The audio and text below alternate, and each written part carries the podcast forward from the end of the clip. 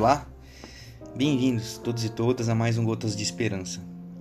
O evangelho de hoje se encontra em Mateus capítulo 28, dos versos 18 ao 20. Foi-me dada toda a autoridade nos céus e na terra. Portanto, vão e façam discípulos de todas as nações, batizando-os em nome do Pai, do Filho e do Espírito Santo, ensinando-os a obedecer tudo o que eu lhes ordenei. E eu estarei com vocês até o fim dos tempos. Conta-se que Augusto Comte teria dito ao escritor escocês Thomas Carlyle a respeito do positivismo, filosofia na qual era o precursor. Descobrir algo que vai mudar a história da humanidade, transformar a consciência do ser humano.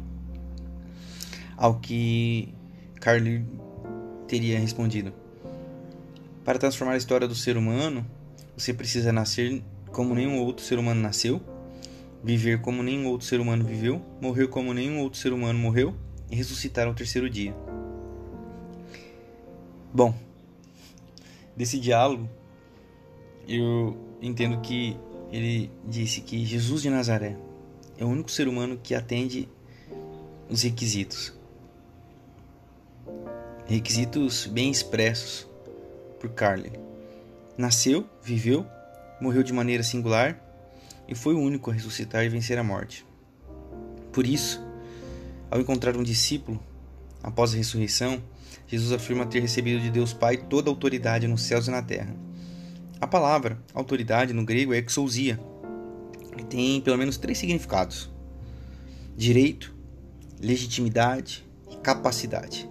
Jesus afirma ter direito de exercer domínio sobre todo o universo, porque Deus Pai, Criador de todas as coisas, lhe deu esse direito.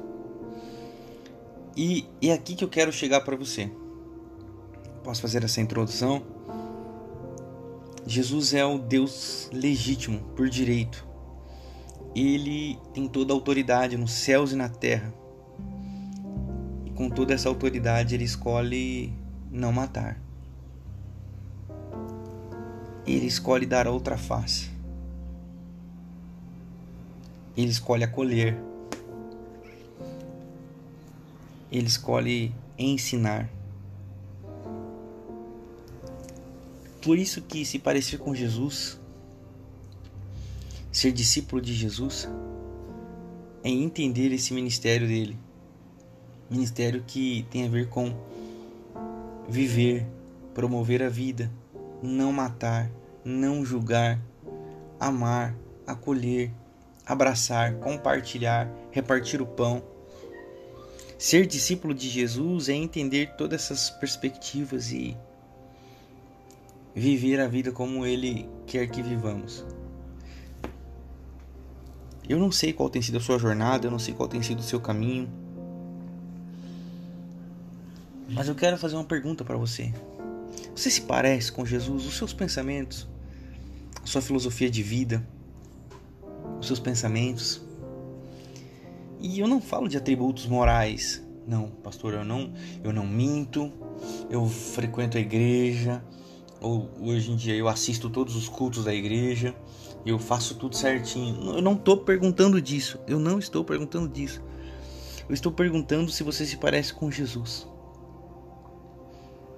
Se você está disposto a amar, se você está disposto a acolher, se você está disposto a, a denunciar, toda forma de injustiça, se você está disposto, disposta a fazer o que o Evangelho pede para você fazer.